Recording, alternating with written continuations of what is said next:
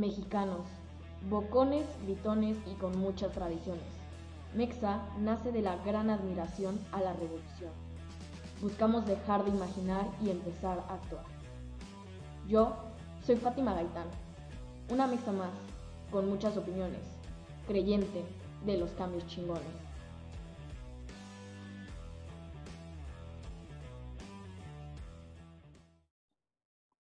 Bueno, pues bienvenidos, bienvenidas, bienvenides a un nuevo episodio. Este episodio voy a pedir un favor a todo, toda persona que esté oyendo, o sea, calla y escucha. En este momento somos los oyentes, las les oyentes, y nos toca abrir la empatía, abrir los ojos y empezar a actuar con lo que vamos a ver. El día de hoy tenemos unas personitas invitadas que yo creo que no pude juntar mejor squad para hablar de este tema. Y antes que nada, ¿por qué no se presentan con el público? Ah, bueno, ¿qué onda? Yo soy Yaya, ah, vivo en Toluca y pues bueno, uso pronombres femeninos y bueno, yo soy bisexual y soy orgullosa miembro de la comunidad LGBT. Yo soy Alex, este, soy una persona no binaria, utilizo pronombres neutros y también soy orgullosamente LGBT. Bueno, hola, yo soy Diana, soy bisexual y pues utilizo cualquier pronombre. Em, en este momento estoy cuestionando mi género, por eso uso todos los pronombres femenino, masculino y neutro. y pues sí, hola. Hoy por primera vez es como pues yo soy Fátima y no pertenezco a la comunidad, pero, pero la verdad es que el tema de hoy, hoy vamos a hablar de lo, del evento que acaba de pasar durante todo este mes de junio, que fue el Pride, ¿no? Este evento que ha sido una polémica durante muchísimos años y todavía, o sea, incluso en el 2020 sigue siendo un tema en donde los mexicanos asustan de esto. Eh, quisiera empezar pues por lo principal, ¿no? Ustedes, ¿por qué creen que es necesario el Pride o para ustedes qué es el Pride? Bueno, pues empezando, pues hay que irnos para atrás, ¿no? O sea, en dónde empezó, o lo primero que se conoce como Pride, que es lo de Stonewall, y pues empezó como una revolución, o sea, llegaron los policías a un bar gay, y entonces dos mujeres trans y una mujer lesbiana empezaron pues a pelear, ¿no? En plan, ¿sabes qué? Hasta aquí y de ahí surge el Pride, o sea, empieza desde ahí, o sea, es un resumen muy chiquito, obviamente, de lo que pasó, pero pues es revolución el Pride, se podría decir.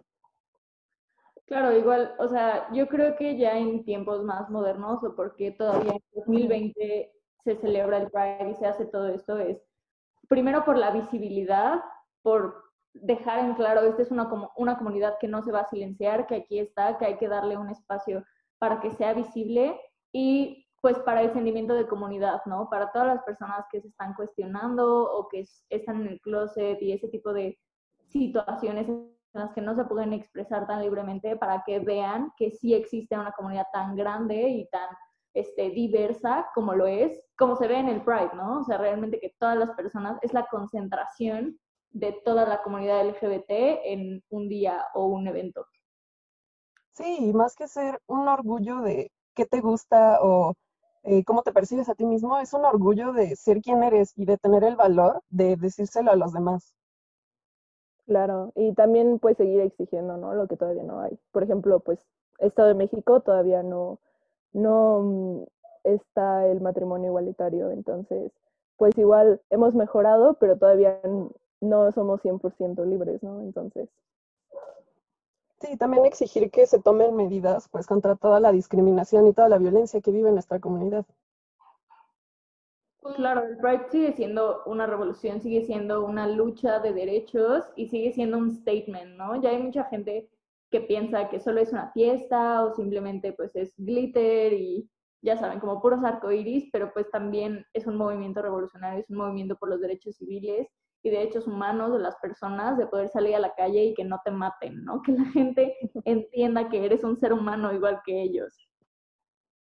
También por esto no puede existir un orgullo hetero, ¿saben? Porque pues no es como que hayan tenido que luchar por eh, que los reconozcan como heterosexuales, ¿sabes? Sí, o sea, algo que yo, bueno, de hecho lo he vivido con Alex, es quitar esta farsa de que al darles a ustedes un espacio significa que están quitando a gente privilegiada, que para nada es el caso. Es como la analogía de las casitas, no sé si las han visto, que se está quemando una casa y la otra personita se empieza a quejar y su casa no está incendiada, ¿saben? Y ahorita que lo están mencionando, sigue siendo una lucha, sigue siendo una revolución, sigue siendo este intento por tener un voz y un espacio en una sociedad. Y hoy en 2020 es muy triste decir que México sigue siendo un país homofóbico.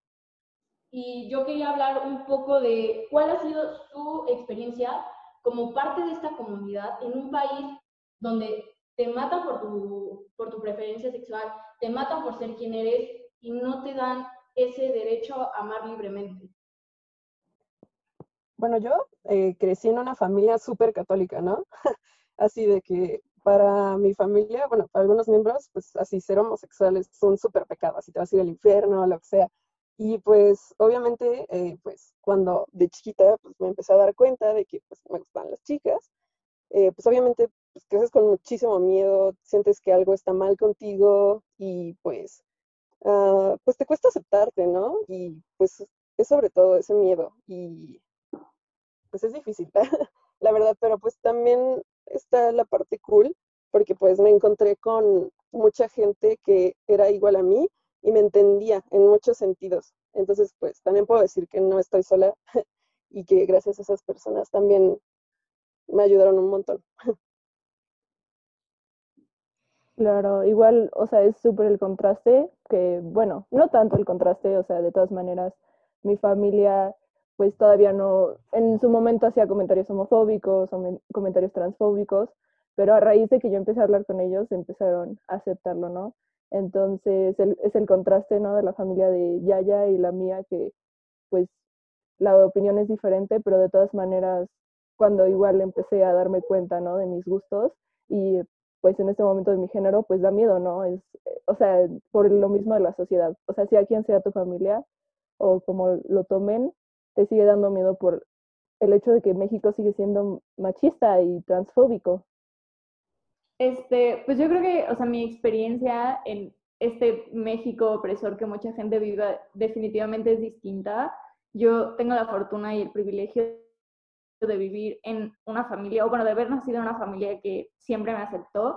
O sea, yo nunca experimenté lo que es estar en el closet, siempre se me notó, siempre pude expresarlo, siempre pude como, literalmente, expresarme sin miedo, ¿no? Entonces, este, conforme fui creciendo y fui conociendo gente fuera de mi círculo familiar o de mis amigos, pues es donde te empiezas a dar cuenta que el mundo no es igual que, que tu familia. O sea, en la escuela en una escuela católica súper chiquita, la mitad de un estado súper católico y creyente, pues sí recibí como mucho backlash de la escuela que te enseñan así de esto es algo de avergonzarte, esto es algo que no está bien, que no deberías decir.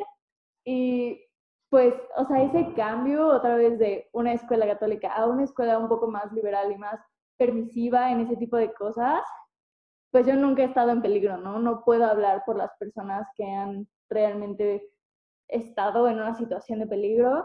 Yo tengo la fortuna de ser una persona bastante andrógina, entonces jamás recibí discriminación ni por que la gente pensara que soy mujer, ni por haber este, pues tenido como una relación pública, porque mucha gente pensaba que era como, ah, pues es una niña y un niño medio gay, ¿no? O sea, jamás viví esta discriminación, pero definitivamente la veo en mis amigos y en las personas a mi alrededor que sí son parte de la comunidad que es como tal vez no son mis experiencias, pero sé que son las experiencias de mi comunidad. Y eso es, o sea, darte cuenta de eso es horrible, ¿no? Definitivamente darte cuenta de tu propio privilegio en un movimiento, nada más te inspira a hacer más, ¿no? A querer cambiarlo, a que todo el mundo viva las mismas experiencias positivas que tú. Sí, como, o sea, como dice Alex, este, pues nosotros en general, o sea, a pesar de la familia, ¿no? Por ejemplo, de ella ya que es homofóbica y todo esto, no estamos en una situación de riesgo completamente. Yo me acuerdo que cuando tenía que 12 años, mi papá tiene, tenía, no sé si todavía lleva con ella, una amiga trans y me acuerdo el día perfectamente cómo llegó y nos dijo, es que llegó, me pidió dinero porque le, literalmente le, mm, le poncharon una bubi, ¿no? O sea, llegaron y no sé, le clavaron un cuchillo o algo, o sea, un acto súper de miedo, de transfobia totalmente y pues en ese momento es como, wow, o sea, yo estoy en una situación privilegiada, a mí no van a llegar, y, espero no van a llegar y me van a enterrar un cuchillo, ¿no? Pero sí pasa, o sea, que no nos pase a nosotros no significa que no pase. Oh, diablos. Qué tremendo. No, ma, sabes, ahorita me estaba acordando de una vez que justo le estaba platicando a una persona, amiga mía, este, que, o sea, de, como le estaba preguntando, le estaba pidiendo que me diera tips para a dónde salir con mi novia, ¿no? Y entonces se este, me empezó a decir como de, oye, pero sí, este, no, mejor quédense ahí en la escuela porque, o sea, ¿qué tal que les hacen algo? O porque, ya sabes, o sea, eh, no vaya a ser la de malas y les vayan a lastimar. Y dije, chale, ¿no? O sea, ¿qué, ¿en qué situación nos encontramos en la que, pues, en, o sea, en lo primero que piensas cuando eh, piensas como en una pareja homosexual, este, saliendo al público, es en que les van a hacer daño? Pues con todo esto, con cada una de las piezas de este rompecabezas, pues es muy obvio decir que aunque sean de la misma comunidad, las historias y los niveles y cómo se desarrollan y cómo lo viven y en sí la experiencia es totalmente diferente. Y algo que se, se debe de hablar mucho y algo que deben coincidir en todos sentidos es acerca, ¿cómo expresarlo? Cuando, por ejemplo, este tipo de espacios, cuando nos intentamos acercar y abrir foro y en verdad poder dar un espacio seguro donde se hable de este grupo que necesita todavía en 2020 tener una voz, es súper importante.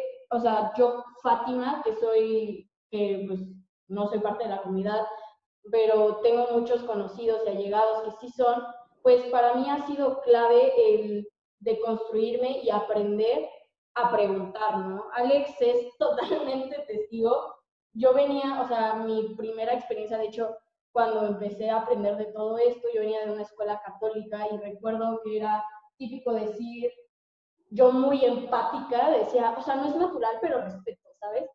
Y era un pensamiento que hoy a la fecha una niña de 12 años es horrible tener, debe de ser alarmante que yo haya pensado eso. ¿Cómo puedo tener en la cabeza que algo no es natural y que yo lo defino como tal, ¿no? Y que yo tengo el poder de, decir, te respeto, ¿no? No sé si me doy a entender, pero aquí la pregunta viene a ser más que nada, pues, ¿cómo una persona totalmente outsider que quiere empaparse del tema, quiere aprender, pues puede llegar a hacerlo, ¿no? O sea, yo, gracias, llego a decir gracias a Dios, pero pues vemos. o sea, he tenido personas demasiado pacientes en una comunidad de respeto y un espacio seguro, porque como ustedes lo dijeron, vivimos en un espacio todavía de privilegio, ¿no? Y he tenido la oportunidad de poder poner las cartas sobre la mesa y hacer las preguntas libremente, pero sé que no con todo se puede, ¿no? Sé que debemos aprender a preguntar y tener el consentimiento al momento de hablar, ¿no? Entonces, ustedes, ¿cómo tomarían este tema ya siendo parte de los que responden las preguntas? Yo creo, digo, o sea, yo en mi experiencia he sido la persona que contesta esas preguntas para mucha gente, o sea, en particular en la preparatoria hubo muchísimas personas que se acercaron a mí así como, oye, eres la única persona abiertamente LGBT que conozco, ¿no? ¿Cómo funciona? Y lo que siempre me quedo pensando es, yo no tengo ningún problema en contestarlo, al contrario, a mí me hace bien y me hace sentir feliz ayudar y orientar a la gente para que lo haga de forma respetuosa y sana y se autoconozcan y, todo cool. Pero lo que estoy súper en contra y sí me molesta mucho es cuando la gente lo hace por morbo. Hay una gran diferencia entre preguntar, oye, ¿cómo es la experiencia de una persona trans? O sea, ¿cómo funciona que una persona sea trans, ¿no? ¿Cómo se da? Este, ¿Se eso se nace? Ese tipo de dudas legítimamente son pues preguntas que tienes que a veces no entiendes y quieres saber más porque parten de un punto de respeto. Lo que no está bien y no parte de un punto de respeto. De un punto de respeto es, oye, ¿cómo tienes relaciones sexuales? Oye, ¿por qué haces esto y no haces aquello? O sea, la vida personal o sexual de una persona es completamente privada y no debería ser, este, pues no debería ser algo que le preguntes a alguien que no conoces, ¿no? O sea, oye, eres la única persona abiertamente LGBT que conozco, ¿cómo tienes relaciones sexuales, no? Eso, eso suena mal. Entonces, lo que yo siempre les he dicho es como, si tienes una pregunta que te vaya a ayudar a crecer y nos vaya a ayudar a hacer un espacio más seguro, te la voy a contestar. Pero si me vas a preguntar algo personal o algo que no te incumbe saber, hasta aquí llega la conversación, gracias, adelante. Y yo creo que algo que es o sea, que pasa mucho es que la gente tiene dudas por lo que ve incompleto, como por ejemplo muchísima gente ve pornografía lésbica y piensan que esa es la forma en la que sucede este, tener relaciones sexuales. Entonces, cuando ven a una persona lesbiana, van y le dicen como, oye, confirma que así sucede por mi morbo, porque quiero saber, porque me interesa, porque para mí es algo sexual y necesito que tú complazcas mi pensamiento de esto sí es real o no es real y eso es cruzar una línea que nadie debería de cruzar. Aquí hablando como, o sea, fuera, pues siendo outsider del tema, algo que yo por esta parte he notado mucho es la objetificación sexual que se le ve a la comunidad, que viene desde muy atrás, que supuestamente la comunidad fue el que trajo ¿no? Y de que la pornografía totalmente errónea te da una idea de que así debe de hacer e incluso la pornografía que se supone que es lésbica sirve únicamente para satisfacer a personas hetero. Finalmente, algo que nadie sabe o nadie considera es que la pornografía no es real, ¿no? O sea, ni para los heterosexuales ni para la comunidad LGBT, la pornografía no es real y mucha gente busca su educación sobre el tema en ese tipo de foros. Entonces, o sea, mucha gente piensa que lo único que existe en la comunidad LGBT es lo que se ve en la pornografía, ¿no? El leather, el BDSM, este, pues las uñas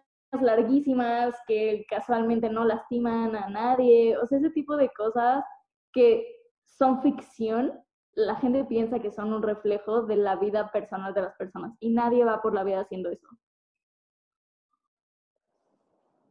Sí, claro, o sea, igual está súper fuera de lugar en cualquier momento y yo creo que está en, no sé, en cualquier momento preguntar sobre la vida sexual de alguien más si esa persona no te está dando consentimiento, ¿no? O sea, pero pues sí, o sea, regresando al tema, yo soy fan de que la gente pregunte, hazme preguntas, pregúntame cómo surgió todo esto, pero no me hagas preguntas que me incomodan, ¿no? O sea, por ejemplo, algo que pasa muchísimo es que la gente te pregunta, ¿y eres mujer o eres hombre? Y es como, ¿sabes qué? O sea, y yo ahorita que estoy en esa posición, que me estoy cuestionando el género, me causa ansiedad que me pregunten eso y la gente ni siquiera se para tantito a preguntar. O sea, realmente es una pregunta que está bien. O sea, si vas a hacer una pregunta, yo soy fan, ¿no? O sea, toda, toda mi vida tuve que estar diciéndole a mi mamá muchas cosas y gracias a eso ahora está mucho más educada en el tema y respeta a las personas trans, claro que todavía de repente es como, es que no entiendo esto, ¿no? Y es como, bueno, te explico. Pero es diferente intentar entender a preguntar, como dice Alex, por morbo, ¿no? Y, y siempre llegar desde un espacio de respeto y preguntarte primero a ti si está bien las preguntas que vas a hacerle a la otra persona. Yo creo que algo que me gustaría agregar es que no hay que tenerle miedo a la ignorancia. O sea, yo siempre he apreciado cuando una persona que me va a hacer una pregunta me dice algo así como, perdón si voy a decir algo incorrecto, admito mi ignorancia, no sé nada del tema, confío en ti, ¿no? Porque entonces en ese momento la gente lo está viendo y te lo está preguntando desde un punto en el que soy completamente receptivo a lo que tú me vayas a decir, ¿no? Confío en que tú eres una persona capacitada para decirte esto y que yo no sé nada. Porque si la gente llega como, tengo esta idea y la neta, me voy a quedar con esta idea, aunque me hayas contestado la duda, pues no sirve nada que preguntes, ¿no? O sea, admitir tu ignorancia y aceptarla está bien, porque es la única forma de aprender. Llegar y decir, yo no sé nada, literalmente, tengo prejuicios, tengo ideas erróneas, estoy uneducated al respecto, edúcame. Es la única forma de llegar a preguntar algo. Y si no, con Google. Google es la única persona que te va a contestar tus prejuicios y espero que sepas googlear las cosas para tampoco toparte con más odio. yo, o sea, yo la experiencia de tener tanta gente que me importaba dentro de la comunidad y tanta impotencia de no saber cómo hablarles, que empecé a preguntar y empecé a cuestionarme. Y a Alex, me acuerdo que se lo de, decía mucho de, perdón si va a sonar homofóbico, pero en verdad no sé, o sea, no sé cómo plantear la pregunta, porque desgraciadamente nos inculcaron con un chip heteronormalizado, con una educación hetero, así tal cual, donde se plantea que esta parte, esta sexualidad debe ser la única y debe ser la única con la que se enseña, ¿no? Y con esto viene, pues, algo que ya estábamos hablando que es súper importante, es la educación previa, ¿no? Ahorita estamos cambiando por poder erradicar y poder hablar con las personas que ya, ya tienen este chip, ya están inculcados y poder abrir el diálogo ya con pensamientos hechos. Pero también es importante hablar de que debemos empezar una educación previa, no temprana, donde se abran espacios seguros y donde podamos en verdad que quitar esta educación desde la educación emocional, la educación sexual heteronormalizada que hay en el sistema mexicano. Sí, Cañón, yo creo que esa es una de las claves más importantes para pues seguir mm, luchando contra pues toda la violencia que se vive, ¿no? O sea, eh, educación para que las personas que no pertenecen a la comunidad sepan respetar desde pequeños, así como para quienes sí pertenecemos, o sea, como que eh, sepamos que no estamos locos, que no somos unos raros, que lo que sentimos está bien. Por ejemplo, bueno, yo en lo personal no supe lo que era ser una persona bisexual hasta que tuve 14 años. O sea, y eso fue hasta que una de mis amigas salió del closet conmigo y, o sea, ya hasta dije como de, ah, neta, ¿y qué es eso, no? O sea, no es posible. y entonces, este, o sea, es súper importante y pues también tomar en cuenta que, pues esas personas, este, bueno, o sea, nosotros los que no pertenecemos a la comunidad, pues también, pues, en algún momento vamos a querer tener relaciones, ¿no? Entonces, pues también es importante saber cómo protegernos, este, qué nos puede pasar, o sea, cuáles son las consecuencias y cómo funcionan nuestros cuerpos. Sí, justo lo que dice Yaya, ¿no? En algún punto vamos a tener relaciones sexuales y no solo educarnos sobre las orientaciones sexuales, sino también sobre cómo cuidarse, no por ser parte de la comunidad mágicamente desaparecen las enfermedades de transmisión sexual, ¿no? Y pues también sobre género, o sea, es es de verdad impresionante cómo hasta ahorita a los 18 años estoy informándome sobre género y porque tengo dudas y no por el hecho de, ah, ¿sabes qué? Pues educación, ¿no? Para comprender a los demás, o sea, a los demás, o sea, es, es algo que deberíamos tener desde chiquitos para aprender a aceptarnos y todo. Claro, y yo creo que, o sea, eso sigue partiendo mucho de que quieran o no, y o sea, es una situación muy triste, pero sí vivimos en un México opresor en el que no hay espacio en su patriarcado para dar este, voz a este tipo de conversaciones, porque entonces no le puedes enseñar a, a una persona a cuestionar su género, porque la gente piensa que vas a perder hombres o que de pronto el género masculino va a dejar de ser el importante, ¿no? O sea, pone en riesgo aún más a las mujeres, en particular a las mujeres trans, que ya viven una situación horrible, ¿no? Y también, o sea, el, México opresor y el patriarcado en México está tan inculcado en la forma en la que nos educan, que literalmente te dicen así como, si eres una mujer, no debes aspirar al placer. El placer no existe para ti, el placer debe ser de cuidar a tus hijos y de eh, hacerle de comer a tu esposo, ¿no? O sea, también nadie ve en este México opresor el punto de vista de que personas que no solo sean hombres pueden ser como suficientes, ¿no? O sea, una mujer puede encontrar amor con otra mujer, una persona puede cuestionar su género y seguir cuestionándolo sin estar necesariamente alimentando esta idea de tiene que haber un hombre y tiene que ser protector y tiene que ser fuerte o tiene que haber una mujer débil que debe de ser protegida, ¿no? Es extremadamente binario este sistema en el que hay una figura de poder, una figura que da permisos y una figura débil que tiene que pedirlos, ¿no? Eso también es parte de la educación que hay que atacar, que desde chiquitos deberían explicarte como, ¿sabes qué? Tú eres una persona que merece amor, quien quieras que te ame, te debe de amar como tú quieres, no como esa persona piense que te conviene más que te amen. Es como tú quieres que te amen. y también cómo quieres que te amen, cómo quieres que se refieran a ti, cómo quieren, cómo quieres verte en la vida en general, porque no puedes ir por la vida pensando, alguien tiene que darme permiso, ¿no? Entonces la educación debe empezar por ahí. Nadie te da permiso de existir, tú ya existes y ahora puedes hacer lo que quieras y lo que a ti te haga feliz con esa existencia. Y ahora sí que como frase de señora, ¿no? La, la educación viene desde casa. Y, o sea, tomando en cuenta que aquí en México las personas, o sea, los padres no son capaces de decir la palabra lesbiana porque dicen, ay, no, mi hija se va a volver lesbiana y, o sea, les da miedo porque, bueno, para empezar, no te vuelves, así naces, y en segunda, porque sería algo malo, ¿no? O sea, si en las casas no es un tema que se pueda tocar, obviamente en el exterior se va a ver reflejado, o sea, y es lo que desgraciadamente pasa. Con todo esto que han mencionado, creo que empiezan a surgir como todos estos mitos que vemos desde afuera de la comunidad, ¿no? Con lo mismo que, que se refería a Alex, que siempre tiene que haber una persona como súper fuerte, con los músculos, o sea, una imagen de dominación ante la otra parte de la relación. Y con esto viene, o sea, la típica pregunta de, ¿y quién es el hombre? ¿Y quién es la mujer de la relación, no? Y o sea, de esta manera van surgiendo como estos, estos prejuicios de una educación que se nos, que pues debemos empezar a deconstruir, ¿no? O sea, y algo que, que ustedes mismos decían, pues somos dignos de amar y ser amados de la manera que se sintamos correcta, ¿no? Pero también es un poco difícil cuando toda la vida se nos ha hecho una expectativa, una idealización y no se habla de todos los temas y se deja atrás grupos.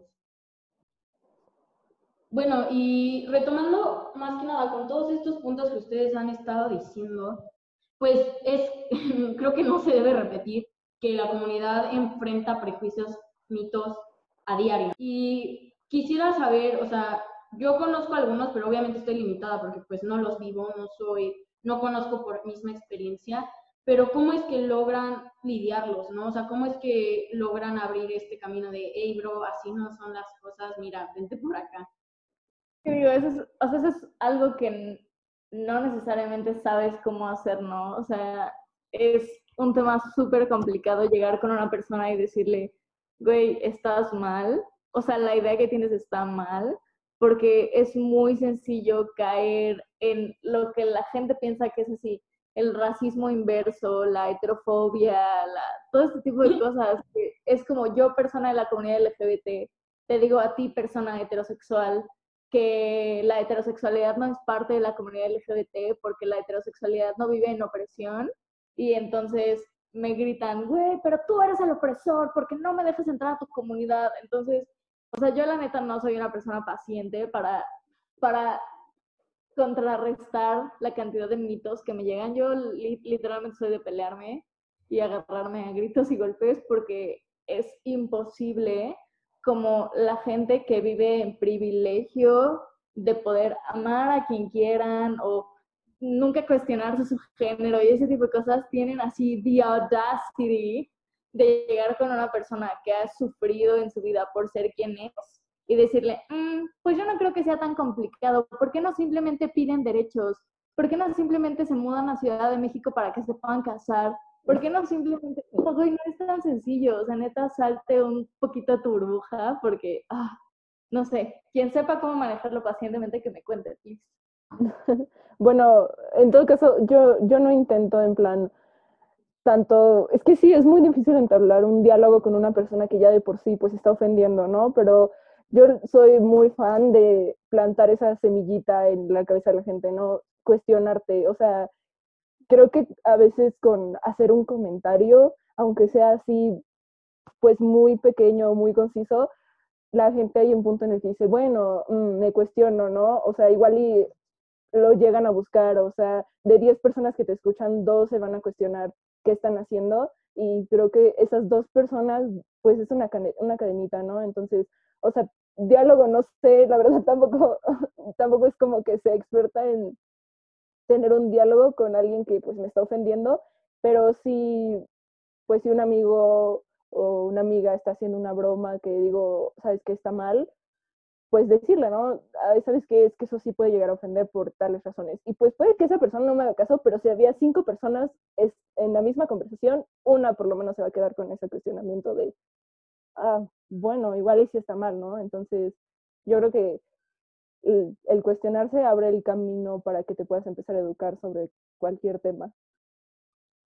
Sí, cañón. Y pues ahora sí que se hace lo que se puede, ¿no? Como, como dice Alex, a veces te tienes que agarrar a madrazos, a veces pues con un comentario como que le cachan, pero también puede decir como desde algo muy sencillo, no sé, como compartir un meme, o sea, como para que al menos se queden pensando, ¿no? O bueno, o sea, como todo, ¿no? Siempre va a haber quien le ignore, va a haber quien le valga, eh, va a haber quien mínimo se vaya cuestionando, como dice Diana, ¿no?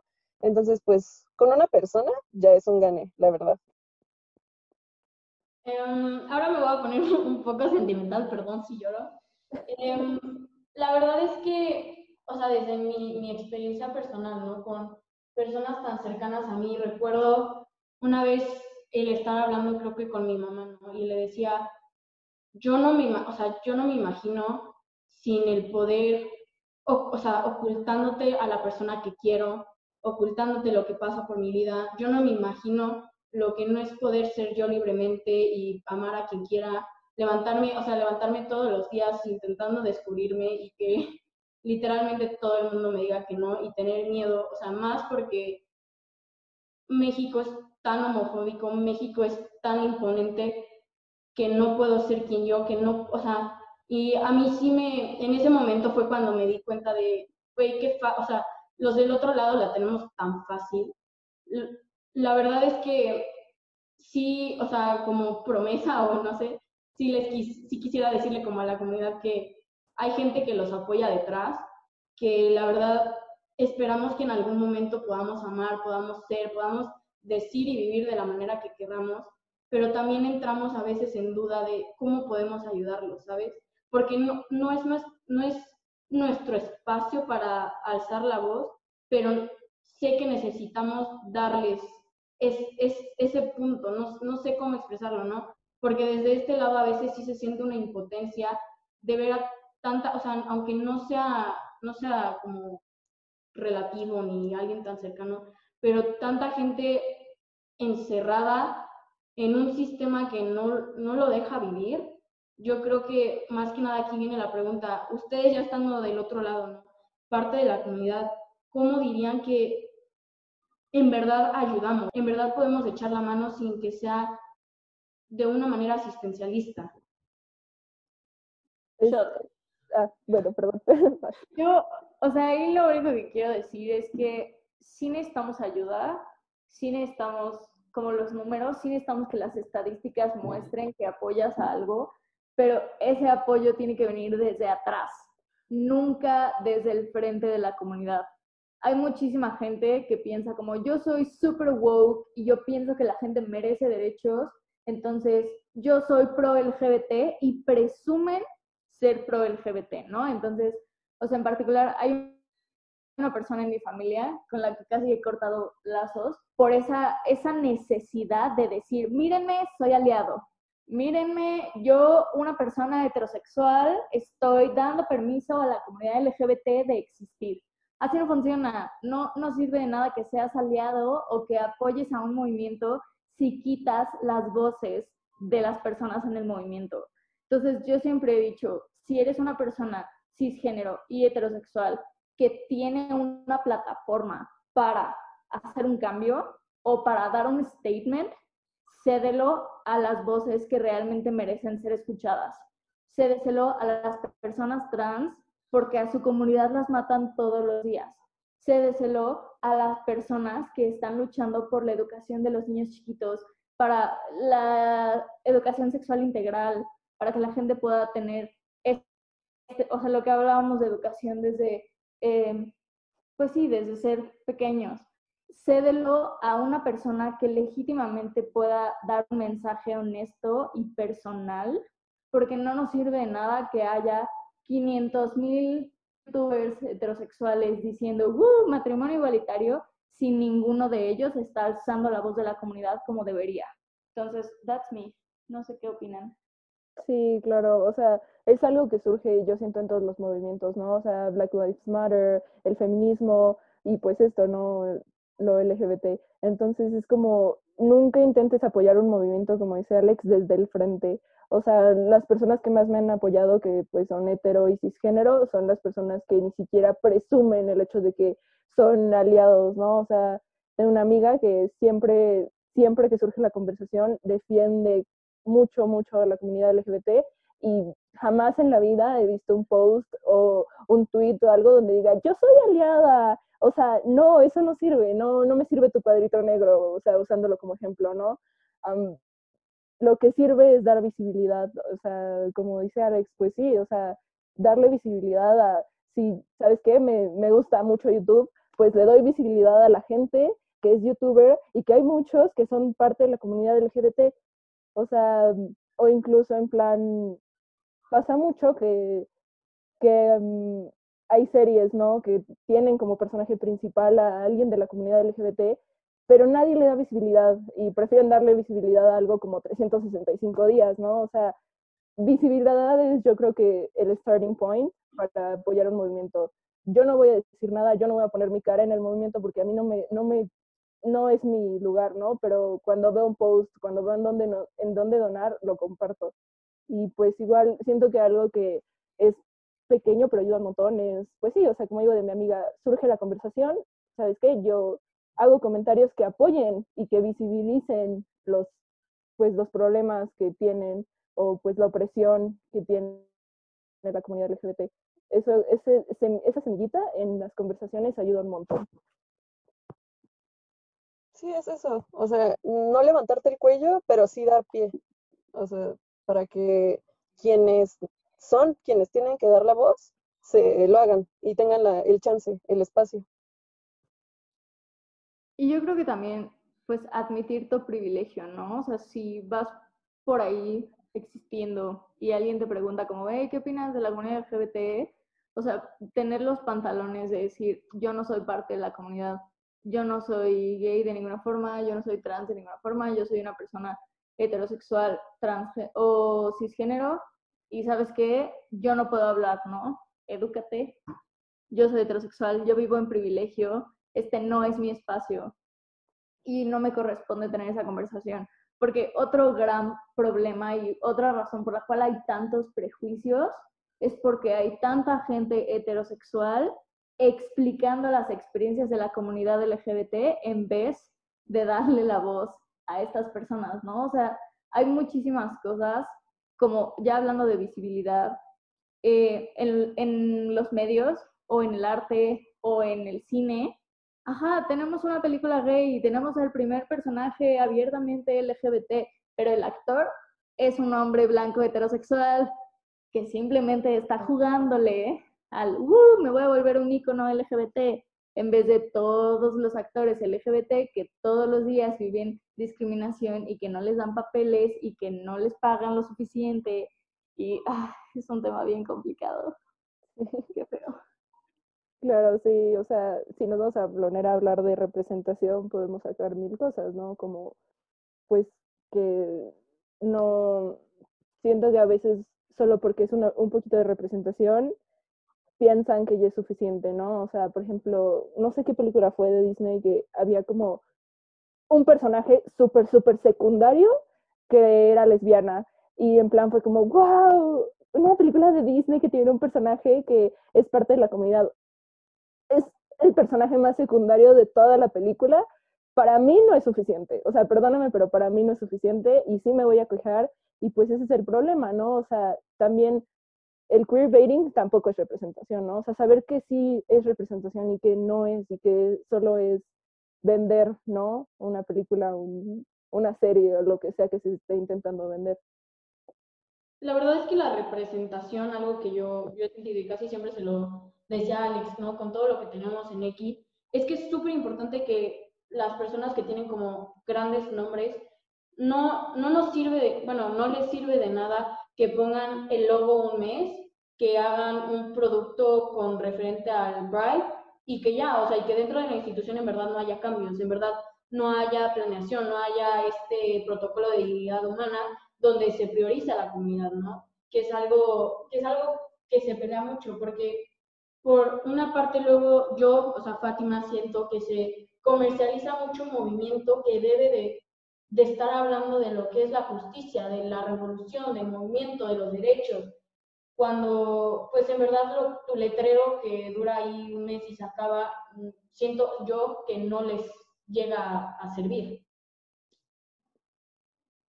Claro, o sea, yo estoy súper de acuerdo que definitivamente la comunidad LGBT no es algo con lo que deberían hacer marketing. Digo, también viviendo en un mundo capitalista y aprendiendo que puedes comprar cosas con tu bandera, se siente bien bonito. O sea, yo la verdad, por el otro lado, este año sí me compré unos tenis que tienen la bandera de arco iris, porque se siente bonito, ¿no? Porque se siente tener, se siente bonito tener este tipo de cosas que puedes usar para demostrar tu orgullo.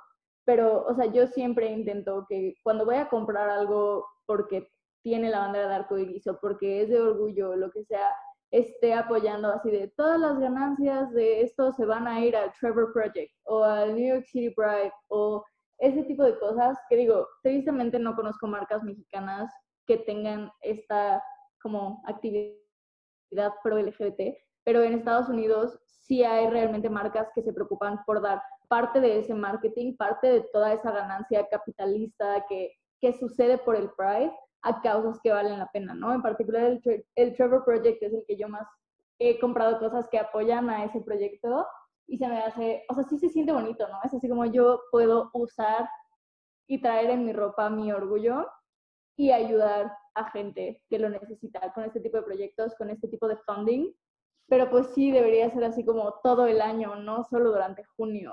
Eso es como lo que yo cambiaría, ¿no? Si una marca va a declarar que va a apoyar a un movimiento, debería hacerlo todo el año, del 1 de enero al 31 de diciembre, no del 1 de junio al 30 de junio, o sea, sí debería ser como, no sé si junio tiene 30 o 31 días, pero me entendieron, ¿no? Entonces, no solo durante el Pride Month, porque la comunidad LGBT necesita apoyo todo el año, no solo en Pride Month.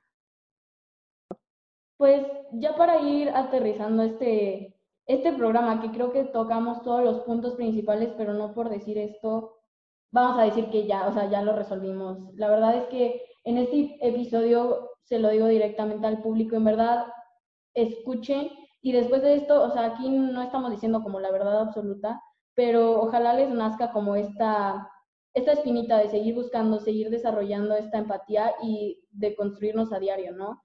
Y por último, me gustaría aquí a estas bellas personitas invitadas hacerles una pregunta. Eh, vamos a usar Twitter porque Twitter es Dios. Si pudieran, si por un momento, así en un tweet, por un momento todo México, un país homofóbico, eh, les estuviera poniendo atención, ¿qué le dirían? Qué fuerte. Está, está difícil la pregunta, necesito pensarlo tantito. mm. Ok, yo. Este, a ver, mm, ahí les va. eh, cuestionense. O sea, no se queden con lo que vieron en Facebook, no te quedes con lo que viste en un video, no te quedes con lo que viste en una película X, cuestiona y pregúntate si las acciones que estás tomando en este preciso momento eh, son las correctas. Y si lo son, qué bueno, síguelo haciendo, pero si no lo son, haz algo, porque hay mucha gente que necesita un cambio real. Chale, es que esta pregunta está complicada. O sea, yo creo que también diría algo por el estilo de cuestionate tu educación, pero más que nada, cuestionate por qué tú, ser humano de la Tierra, del planeta Tierra, piensa que tienes más valor o más derecho a existir o más permiso de vivir en paz que yo, ser humano del planeta Tierra, ¿no? O sea, hacer esa comparación de, güey, si, si le quitas a la ecuación la sexualidad, el color de piel, el género, todo lo que encuentres por el medio, ambas personas, los siete billones de personas en este mundo, todos somos seres humanos, ¿no? Entonces, ¿por qué tú, ser humano privilegiado, vales más que yo, ser humano en opresión, ¿no? Y buscar la equidad. O sea, conclusión del día, todo el mundo es ser humano, todo el mundo es válido, hay que buscar la equidad. Ok, bueno, yo igual iría por el lado de cuestionarse, pero sí sería en plan, escucha, cuestionate y si puedes y te toca, en plan más para la comunidad LGBT, actúa, ¿no? O sea, mm, siempre hay algo que podemos hacer, siempre hay información que podemos compartir y pues sí, o sea, fuera de ver sexualidades, géneros, expresiones de género, lo que sea, fuera de todo eso, es una persona y tampoco respetes a alguien porque es tu amigo y porque tienes un amigo que es así, es una persona y merece el mismo respeto que tú, merece la misma comprensión que tú y merece los mismos derechos que tú. Entonces, sí, o sea, cuestionate por qué crees que es menos persona que tú, como dice Alex, no todo esto y pues más que nada alza la voz cuando te toque y cuando no, escucha y apoya desde atrás. Pues personalmente yo lo que me llevo de todo esto, si a mí se me hiciera esa pregunta, lo único que diría es, no es mi lugar, mejor escucha a las que les tocan. Les agradezco muchísimo por su paciencia y por, no sé, en verdad, por tener el coraje de seguir siendo ustedes y regalarnos estas palabras, este espacio y su tiempo, ¿no? Eh, um, por el momento eso sería todo. Nos vemos en otro episodio de Mexa